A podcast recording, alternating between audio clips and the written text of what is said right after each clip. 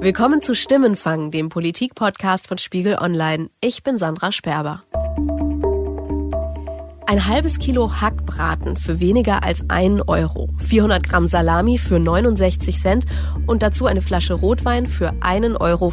Mit solchen Preisen hat gerade ein russischer Discounter seine erste Filiale in Deutschland eröffnet. Bis zum Rand gefüllte Einkaufswagen und Schlangen an den Kassen bis in die hinterste Ecke des neuen Discounters. Die Einrichtung ist äußerst schlicht. Kunden greifen die Ware direkt von der Palette ab. Schön ist es nicht, aber billig. Und das ist für immer mehr Haushalte in Deutschland entscheidend. Die Nachfrage nach Billiglebensmitteln wirkt sich natürlich auf deren Herstellung und Qualität aus. Und in dieser Folge von Stimmenfang geht es um die Frage, welche Rolle die Landwirtschaftspolitik dabei spielt und was die Devise Hauptsache billig für Bauern bedeutet, die unsere Lebensmittel produzieren. Das sind Masthühner, wenn es zwei Kilogramm wiegt. Das schafft es nach 32 Tagen, wiegt es zwei Kilo.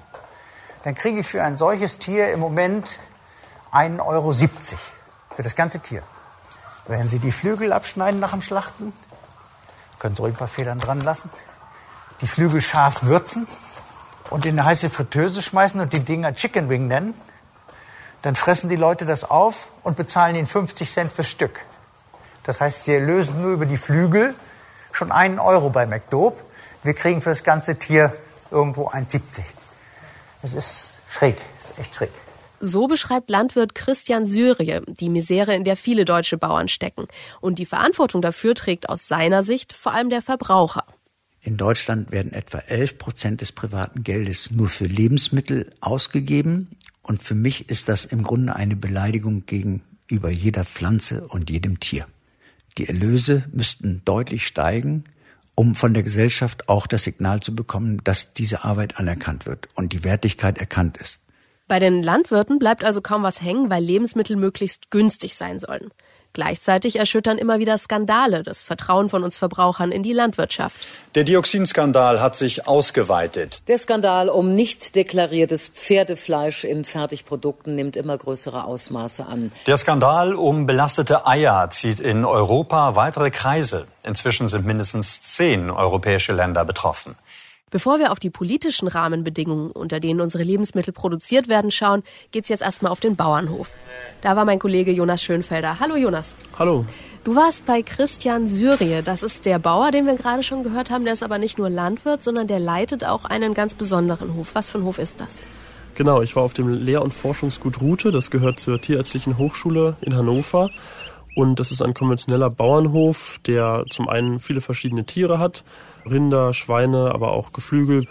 Und ja, wie der Name schon sagt, geht es da zum einen um die Lehre. Das heißt, alle Studenten der Tiermedizin der Tierärztlichen Hochschule äh, müssen dort ein Praktikum machen. Und ja, Herr Syri hat mir gesagt, für viele ist das das erste Mal, dass sie dann auf einem Bauernhof äh, leben auch und den Alltag komplett mitbekommen.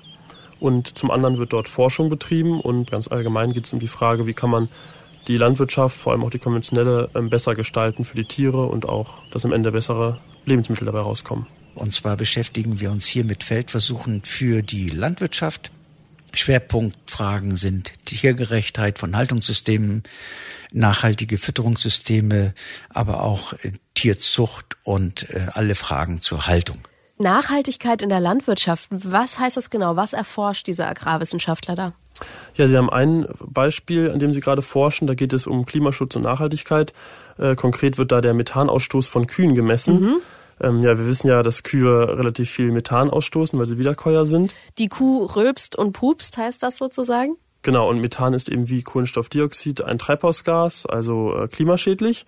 Man kann das auch in Zahlen ausdrücken. Laut Umweltbundesamt hat die Landwirtschaft 2016 etwa sieben Prozent Anteil an den äh, gesamten Treibhausgasemissionen in Deutschland. Mhm. Und davon sind etwa drei Viertel Methan. Also Methan hat schon einen sehr großen Anteil an den landwirtschaftlichen Treibhausgasemissionen und da ist natürlich das Ziel, diese Emissionen zu verringern. Wie erforscht man denn dann sowas? Ja, Herr Syri hat mir das gezeigt. Das ist im Stall, wo die Kühe stehen, so eine Art großer Trichter, ich würde mal sagen ein Meter Durchmesser, wo die Kühe dann eben ihren Kopf reinstecken können und dann die Atmung gemessen wird. Da geht es um den Versuch herauszufinden, ob es Methoden gibt in der Fütterung, die den Methanausstoß einer Kuh reduzieren bei gleicher Leistung. Da geht die Kuh mit dem Kopf rein. Sie bekommt da drin ein Leckerli. Sie muss dann mindestens 90 Sekunden drin sein, damit wir eine kontinuierliche Atmung haben. Und dann misst diese Station im Grunde alles das, was die Kuh ausatmet und misst dann den Anteil Methan in der Atemluft. Und warum in der Atemluft? Also ich würde jetzt denken, der, das Der Pups? Methan kommt eher aus... Ah, Sie haben gedacht, der Pups ist es? Ja. Ja, das ist schon so, aber der höhere Anteil ist in der Atemluft. Und da kann man auch Korrelationen entwickeln. Also Sie müssen nicht vorne und hinten messen. Sie können mit den Daten, die Sie vorne kriegen, können Sie auch wissen, oder erfahren, was hinten rauskommt. Da geht es jetzt also um klimafreundlichere Landwirtschaft. Was ist mit dem anderen großen Thema, was viele Verbraucher bewegt, das Tierwohl? Ja, da ist auch, gibt's auch verschiedene Forschungsprojekte an dem Hof. Ein aktuelles, da geht's um die Hühner, sogenannte Eintagsküken, die in Deutschland häufig kurz nach dem Schlüpfen getötet werden. Kurz zum Hintergrund, es ist so, dass es für die Fleischproduktion und für die Eierproduktion verschiedene Rassen gibt oder verschiedene Züchtungen, die eingesetzt werden. Eben für die Geflügelmasttiere, die möglichst schnell möglichst viel Fleisch ansetzen. Da werden auch die Hennen als auch die Hähne genutzt für die Fleischproduktion. Und zum anderen gibt es dann die Tiere, die eben darauf optimiert sind, möglichst viele Eier zu legen. Das Problem ist, dass natürlich die Hähne keine Eier legen können und deswegen werden sie als sogenannte Eintagsküken kurz nach dem Schlüpfen getötet. In Deutschland mittlerweile hauptsächlich mit CO2 erstickt. Das sind also eine Menge Tiere, die da sofort nach Schlüpfen getötet werden. Warum kann man nicht einfach den Bruder von der Legehenne essen? Ja, das ist eine gute Frage, die habe ich mir auch ähm, gestellt. Es sind nämlich auch ziemlich viele Küken. Es etwa 45 Millionen männliche Eintagsküken werden in Deutschland pro Jahr getötet. Zum einen ist es so, dass sie einfach zu wenig Fleisch ansetzen. Also aus Sicht des Bauern lohnt es sich einfach nicht, diese Brüder zu nutzen. Und zum anderen schmeckt das Fleisch auch anders und deswegen wird es halt nicht für den Markt verwendet. Wie kann man das jetzt lösen aus Sicht der Forscher? Ja, es gibt verschiedene Möglichkeiten und eine, die auf dem Forschungsgut erforscht wurde, ist das sogenannte Zwei-Nutzungshuhn. Das heißt, man versucht sozusagen einen Kompromiss zu finden, eine Züchtung, die sowohl möglichst viel Fleisch ansetzt und zum anderen aber auch noch genug Eier legt, um eben wirtschaftlich rentabel zu sein. Genau das erforschen sie in, in einem Hühnerstall auf dem Hof. Und das dann dabei auch noch schmeckt. Genau. Was sehr wichtig ist, ist inzwischen auch der, der Charakter der Hühner, was früher nicht so beachtet wurde. Früher wurde mehr auf Leistung geachtet, heute wird auch auf Charakter geachtet. Der Gesetzgeber verbietet in Deutschland seit 2017 das Kürzen der Schnabelspitze. Das wurde früher oft gemacht, weil Hühner sich damit verletzen können gegenseitig. Und dieser Verzicht gilt seit 2017. Und da spielt natürlich der Charakter der Henne schon eine Rolle. Sie können sich vorstellen, wenn das so eine richtige hochleistende, nervöse Henne ist, die ist auch durchaus aggressiver. Und äh, hier bei diesen zwei Nutzungshuhn ist es eine ganz tolle Erkenntnis, dass dieses Huhn ganz entspannt und ruhig ist und überhaupt nicht darüber nachdenkt, die anderen zu verletzen. Was ein bisschen problematisch ist, sie legt natürlich längst nicht so viele Eier wie ihre hochleistende Hybride. Wie ist das Verhältnis? die hier in diesem Versuchsdurchgang äh, getestet wurden. Die Hybride hat etwa 320 Eier gelegt in zwölf Monaten und die zwei Nutzungshuhn irgendwo 260 Eier in zwölf Monaten. Und dann müssen Sie natürlich schauen, ist das effizient, ist das nachhaltig? Okay, wir retten den Bruder, aber ist es nachhaltig, eine Henne zu halten, die so viel Platz wegnimmt und so viel Futter frisst, in Relation zu einer Hochleistenden? Was ist besser und was ist schlechter? Interessant, dass der Forscher da das Thema Nachhaltigkeit und Effizienz anspricht. Ich dachte jetzt bei dem Versuch in erster Linie mal ans ja, Tierwohl oder ans Überleben dieser Küken, dass die nicht einfach millionenfach direkt nach der Geburt getötet werden. Warum ist Effizienz da auch ein Thema? Ja, das fand ich auch spannend auf dem Hof. Also man merkt, dass auf jeden Fall ein realitätsnaher Ansatz gewählt wird und ähm, zum einen natürlich das Wohl des einzelnen Tieres angeschaut wird und man versucht, die Tiere möglichst angenehm leben zu lassen. Auf der anderen Seite werden eben Nutztiere gehalten für die Lebensmittelproduktion und da guckt man natürlich auch, wie viele Ressourcen verbrauchen die Tiere. Und da hat Herr Syrie, wie ich finde, auch ein ganz gutes Beispiel zum Vergleich von Biohühnern und konventionellen Hühnern gebracht. Das konventionelle Masthuhn schafft es in 33 Tagen auf zwei Kilogramm heranzuwachsen und schlachtreif zu sein. Im Biosektor braucht das Huhn etwa doppelt so viel Zeit, nahezu 70 Tage, um zwei Kilo zu erreichen. Es wird entsprechend nahezu doppelt so viel Futter fressen und es wird vor allen Dingen doppelt so viel Sauerstoff verbrauchen, doppelt so viel CO2 produzieren und die Landschaft zukoten. Und da muss man sich die Frage stellen, was wollen wir?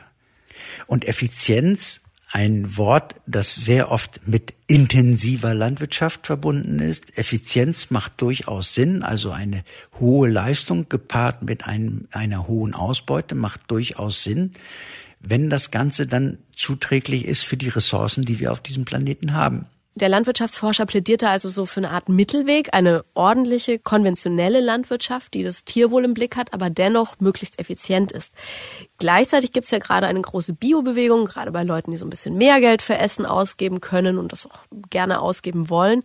Da achten viele auf Bio oder wünschen sich, dass zumindest die Tiere oder die Milch von einem kleinen, ein bisschen romantischen, netten Familienbetrieb kommt, so der traditionelle Bauer.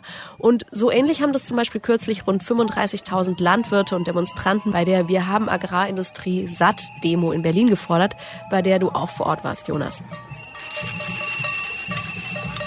Was wäre Ihr Wunsch an die Politik? Ja, die Subventionsgeschichte vielleicht ein bisschen umgestalten und auch ein bisschen daran zu denken, vielleicht doch Bio zu fördern, also zu schauen, wie wirtschaftet der Bauer konventionell oder Bio und da dann eine Förderung drauf zu geben. Ja, ich würde mich freuen, wenn es, ich sag mal, einen Bioanteil von 50 bis 60 Prozent geben würde und natürlich artgerechte Tierhaltung. Meine größte Forderung an die Politik ist endlich mit der industriellen Landwirtschaft aufzuhören alle Pestizide zu entfernen und auf bio-vegane Landwirtschaft umzusteigen, um wieder zu natürlichen Pflanzen und natürlichen Düngemitteln zurückzukehren. Schluss mit der Industrialisierung. Über diese Forderung und die Rolle der Landwirtschaftspolitik spreche ich jetzt mit meiner Kollegin Maria Marquardt aus dem Spiegel Online Wirtschaftsressort. Sie schreibt nicht nur über Landwirtschaft, sondern sie kennt sie auch aus erster Hand, weil sie auf einem Bauernhof aufgewachsen ist. Hallo Maria. Hallo Sandra. Ist das wirklich die Lösung? Könnten wir jetzt in Deutschland einfach auf lauter kleine, nette Betriebe, ähm, sympathischer Bauer, die Familie hilft mit umstellen oder braucht es diese, auch diese Großbetriebe? Ich glaube, man darf sich ähm, nicht so die Illusion machen, dass man das Rad so zurückdrehen könnte. Mhm. Also der Betrieb von meinen Eltern, als ich noch ein Kind war, glaube ich, war vielleicht so typisch so, wie die Menschen sich das vorstellen. Hm. Meine Eltern haben zum Beispiel Kartoffeln angebaut. Da haben wir dann auf dem Kartoffelvollernte auf dem Feld schon mitsortiert und danach wurden die Kartoffeln abgefüllt in Säcke und dann hat mein Vater die quasi zu den Leuten ausgefahren mhm. mit dem mhm. Traktor und den nach Hause gebracht. Und das ist auch so, dass sich zum Beispiel einfach das Verbraucherverhalten komplett geändert hat. Also kaum jemand möchte sich jetzt noch einen Zenten Kartoffeln nach Hause liefern lassen und hat irgendwo einen Keller, wo er das einlagert. Und da war es so, dass meine Eltern einfach irgendwann so festgestellt haben, ja so, sag ich mal, die Kundschaft stirbt im wahrsten Sinne mhm. des Wortes weg und der ganze Aufwand rentiert auch gar nicht mehr. Also wir waren jetzt zum Beispiel auch drei Schwestern, da waren so ein paar Leute da zum Helfen. Meine Großeltern waren fit und konnten mithelfen. Aber auf vielen Höfen ist einfach auch gar nicht mehr so viel Arbeitskraft da. Die Höfe schauen schon sehr genau so, wo lohnt der Aufwand, irgendwas zu machen und wo sind auch einfach Sachen, die vielleicht irgendwie so nach außen nett aussehen, aber die mir dann im Endeffekt eigentlich nur Arbeit und wenig Ertrag bringen. Lass uns doch mal ganz vorne anfangen. Wie sieht denn eigentlich unsere derzeitige Landwirtschaftspolitik aus? Wen fördern wir? Also es gibt eine EU-weite Agrarpolitik, die einen ähm, sehr, sehr großen Teil des EU-Haushalts ausmacht. 2017. Da waren es eben 58 Milliarden jährlich und davon gingen 6 Milliarden nach Deutschland. Mhm, eine Menge Geld. Eine Menge Geld und wir haben im Moment so ein Gießkannenprinzip, wo im Endeffekt die Kleinen so am Überleben gehalten werden und die auch die ganz großen Höfe äh, einiges bekommen. Wir fördern alle so ein bisschen, aber was eben großer Kritikpunkt ist an der Agrarpolitik, ist, dass ähm, der Großteil dieses Geldes als Direktzahlungen ab abhängig von der Hektarfläche gezahlt wird. Das heißt, je mehr Hektar ein Betrieb hat, desto mehr ähm, Subventionen bekommt er auch. Könnte ich jetzt sagen, ist doch schön, große Hektarfläche eines Hofes bedeutet große Weide der Kuh, ganz naiv. ja, nee, das ist eben äh, nicht so. Vor allem, es heißt nicht automatisch, dass diese Höfe auch alle Tiere haben. Und die große Kritik ist eigentlich, sollte man dann lieber die Kleinbetriebe gezielter fördern, zum Beispiel für ähm, Schutzmaßnahmen, Umweltschutzmaßnahmen, mhm. die die dann erbringen, um bei den großen Betrieben eben eine gewisse, also auch eine Deckelung einzuführen bei den Subventionen und zu sagen, okay, ihr seid größer, aber dafür könnt ihr auch mehr Risiko alleine tragen. Ich habe mal die Wurstpreise beim Discounter gecheckt und da gibt's zum Beispiel 200 Gramm Aufschnitt schon für 79 Cent. Wie viel Subvention ist da jetzt ungefähr drin? Kann man sowas sagen? Ja, es ist, glaube ich, immer ähm, schwierig, dann so quasi an der einzelnen äh, Wurstpackung irgendwie abzumachen, welche Subventionen da jetzt drin stecken. Aber gerade viele kleinere Höfe ähm, berichten eben, wenn man mit ihnen über Subventionen spricht, dass eigentlich das Betriebsergebnis ziemlich genau dem entspricht, ähm, was sie an Subventionen bekommen. Also gerade die kleineren Bauern werden halt einfach von den Subventionen gerade so über Wasser gehalten. Mhm.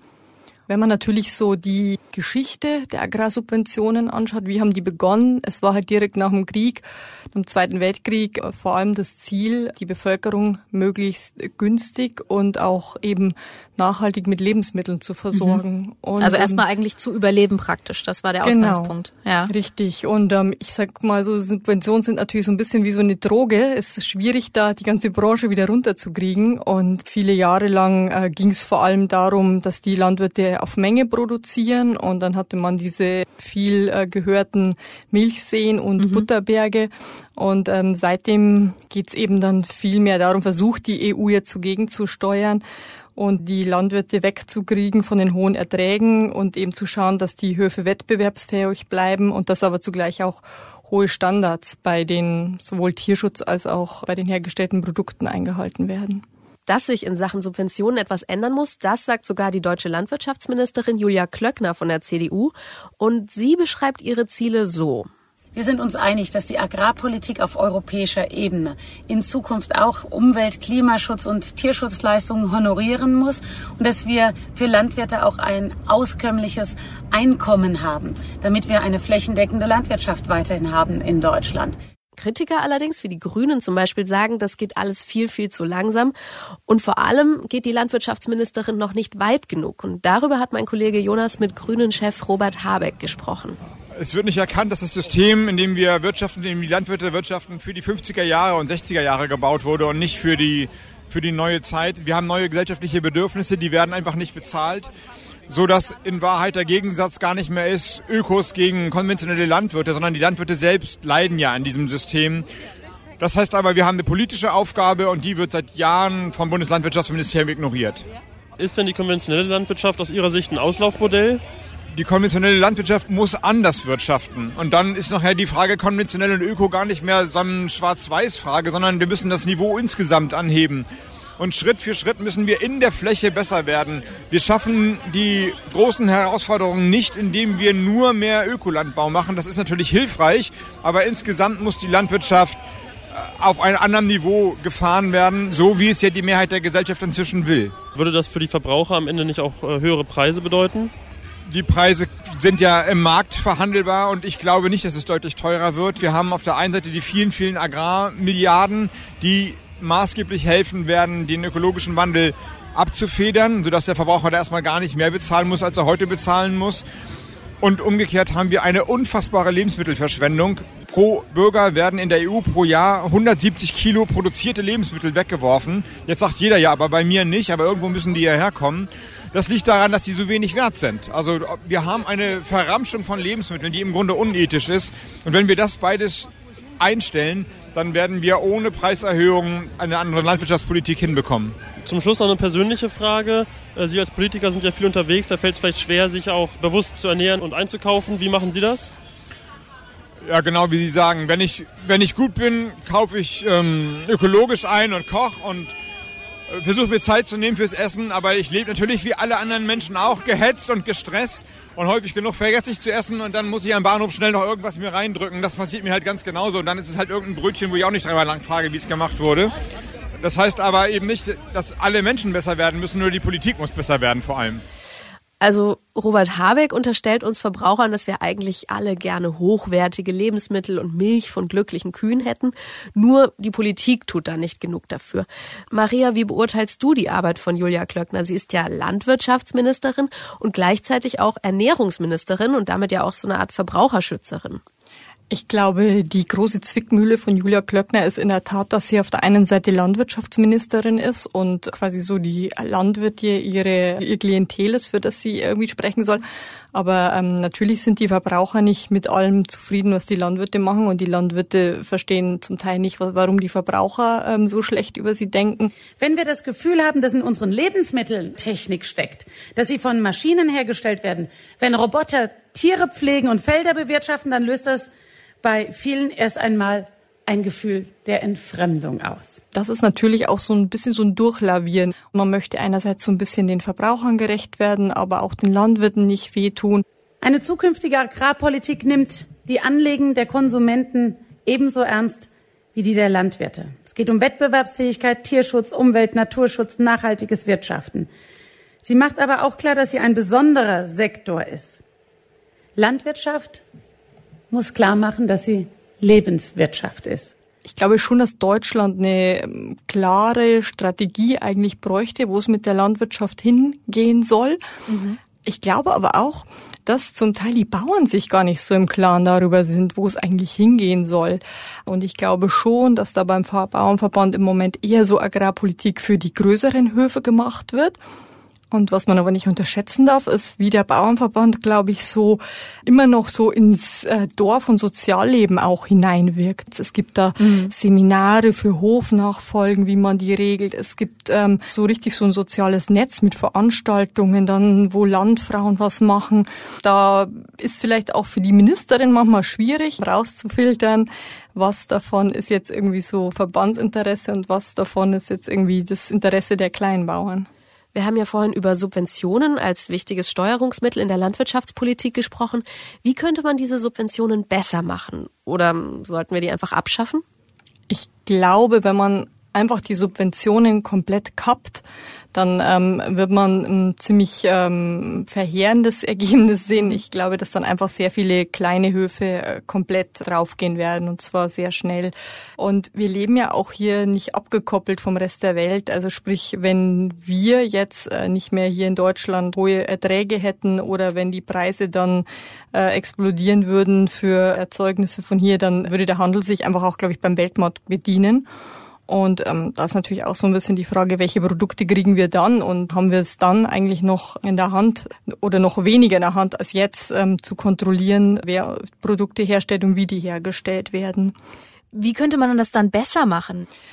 Also es ist natürlich eine Frage, die seit äh, Jahren diskutiert wird und wo es äh, verschiedene Vorschläge gibt. Ich persönlich bin der Meinung, dass die EU den einzelnen Mitgliedsländern äh, da wieder mehr überlassen sollte, mhm. wie die Subventionen verteilt werden, weil ich glaube, dass wir zum Beispiel in Deutschland einen ganz ähm, anderen Anspruch der Verbraucher haben als zum Beispiel in einem vielleicht östlichen EU-Mitgliedstaat, mhm. wo vielleicht auch die ganze Konsumstruktur und auch die Einkommensverhältnisse ganz andere sind. Wir haben jetzt viel über Subventionen gesprochen. Gibt es denn noch was abseits der Subventionen, was die Politik tun könnte für bessere Lebensmittel, also für, weiß ich nicht, weniger Horrorgeschichten aus der Massentierhaltung, weniger Antibiotika, Hormone im Fleisch, abseits von Subventionen? Was kann man da noch tun?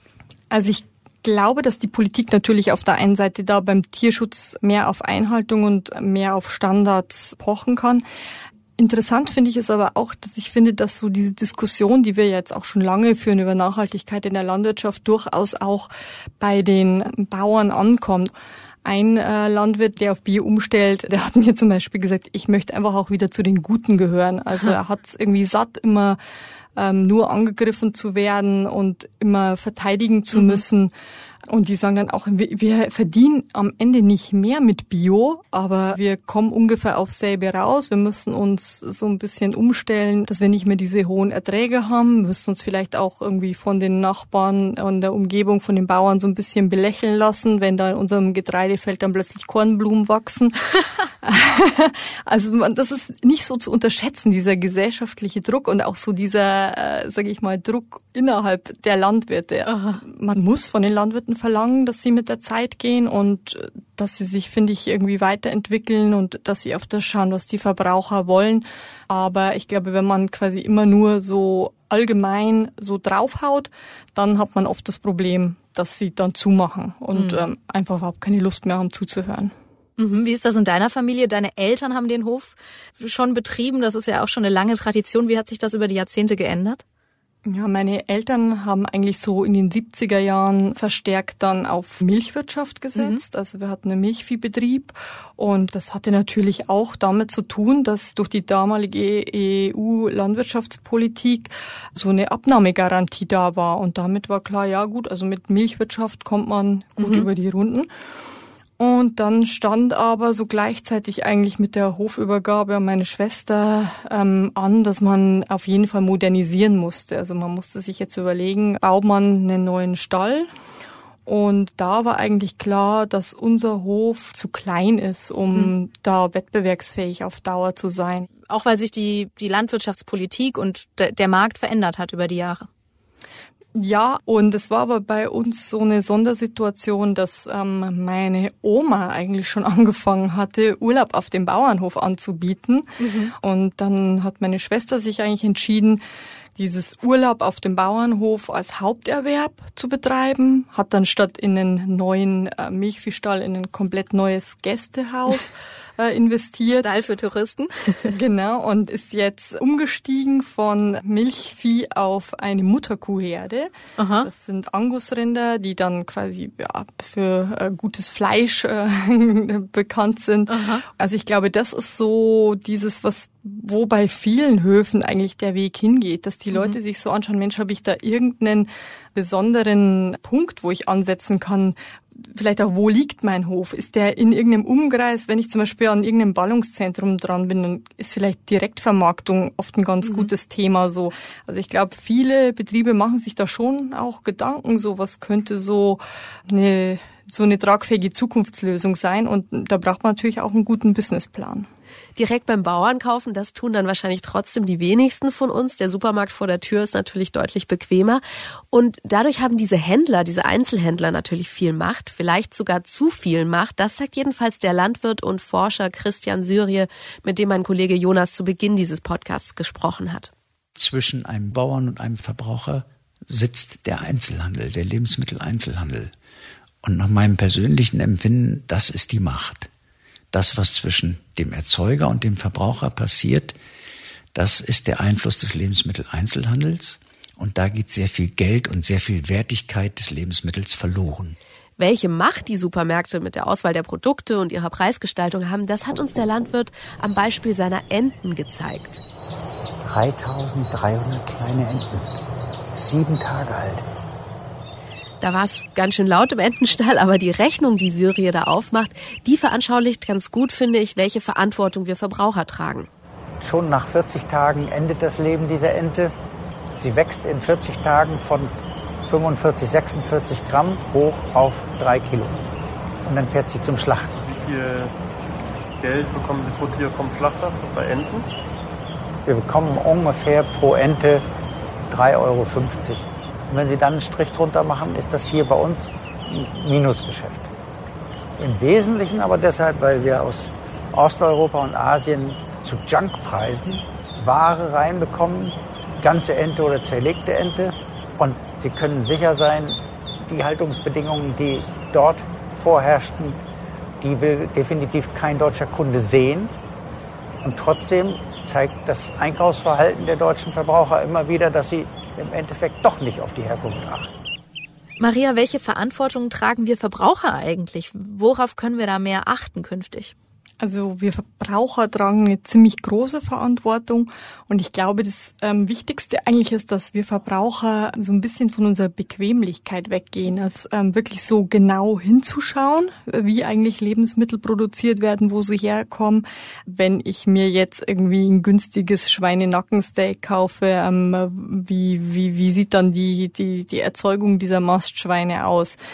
Und ich glaube, dass Verbraucher einfach ganz viel sich bewusst machen müssen, was, was ist eigentlich wichtig, wenn ich wirklich vielleicht kleine Landwirtschaft und Vorortlandwirtschaft fördern möchte, dass ich dann wirklich so auch auf Regionalität achte. Also mhm. nicht nur auf ein Biosiegel, sondern vielleicht auch mal irgendwie am Samstagmorgen auch stehen und auf den Wochenmarkt gehen und mhm. irgendwie so direkt bei den Erzeugern kaufen.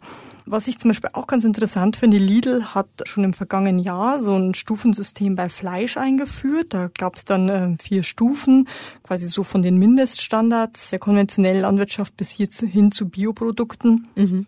Und nach ein paar Monaten hat Lidl dann so eine Bilanz gezogen und hat irgendwie festgestellt, ja, obwohl 90 Prozent der Verbraucher in Umfragen sagen, dass sie mehr Geld für tierfreundlichere Produktion ausgeben wollen, stellen wir fest, je teurer ein Produkt ist, desto weniger ist es nachgefragt. Mhm. Und ich glaube, das ist natürlich immer so dieses Problem beim deutschen Verbraucher, greift am Ende dann doch wieder zu dem günstigeren Lebensmittel. Mhm. Also ich glaube einfach, es ist so, es ist unbequem, wenn man sich mit diesem Thema Nachhaltigkeit in der Landwirtschaft auseinandersetzen muss, weil man vielleicht ähm, sowohl die Landwirte von Sachen weg müssen, die sie jahrelang so gewohnt waren, aber auch vielleicht die Verbraucher so ein bisschen unbequemeres Leben dann haben und so ein bisschen genauer schauen müssen, wo sie eigentlich ihre Produkte herkriegen. Also es reicht nicht nur auf die Massentierhaltung zu schimpfen und die EU mit den Subventionen, sondern man muss dann auch selber ein bisschen schauen, was man einkauft würde ich zumindest äh, so empfehlen. Ja, ich glaube, dass man dadurch auch im Einzelnen was verändern kann und gerade so ähm, Höfe, die so Direktvermarktung anbieten und die sich da so ein Standbein schaffen, die sind natürlich davon abhängig, dass dann so äh, die Verbraucher auch mal rausfahren und dann wirklich mhm. bei ihnen einkaufen. Vielen Dank, Maria, und auch danke an Jonas. Gerne. Vielen Dank. Das war Stimmenfang für diese Woche und zum Schluss der Episode haben wir noch einen besonderen Aufruf für Sie. Wir suchen zwei Hörerinnen oder Hörer, die Lust haben, hier bei uns im Studio mit einem Spitzenpolitiker über Europa zu diskutieren. Ende Mai ist ja Europawahl und deshalb suchen wir Menschen, die dazu was zu sagen haben. Vielleicht haben Sie schon als Erasmus-Student Ihre ganz eigenen Erfahrungen mit Europa gemacht und fragen sich manchmal, wieso die Politik nicht einfach mehr wagt und endlich die Vereinigten Staaten von Europa anstrebt. Oder sie sind eher skeptisch, wenn es um Brüssel geht und ärgern sich zum Beispiel, dass sich die Mitgliedstaaten nicht auf eine gemeinsame Flüchtlingspolitik einigen können.